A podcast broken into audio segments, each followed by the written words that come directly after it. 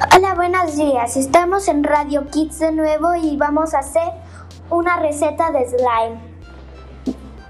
Primero tienes que tener espuma de afectar, resistol del que ustedes quieran, colorante del que ustedes quieran, decoración de la que ustedes quieran, una cuchara y un plato. Ahí ponen los ingredientes.